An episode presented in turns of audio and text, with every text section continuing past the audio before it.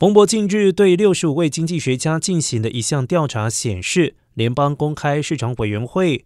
未来几次的会议预计将会进一步加息一个百分点，以应应处于近四十年高点的通膨。这意味着，虽然十月物价增幅意外大幅放缓，推动市场飙升，但是经济学家们仍然维持了对美联储政策走向的看法。专家预测。联邦基金利率将在百分之五筑顶，但是有初步的迹象显示，明年通膨率将会大幅走低，而且经济衰退可能产生较大的影响。二零二三年政策转向的可能性很高。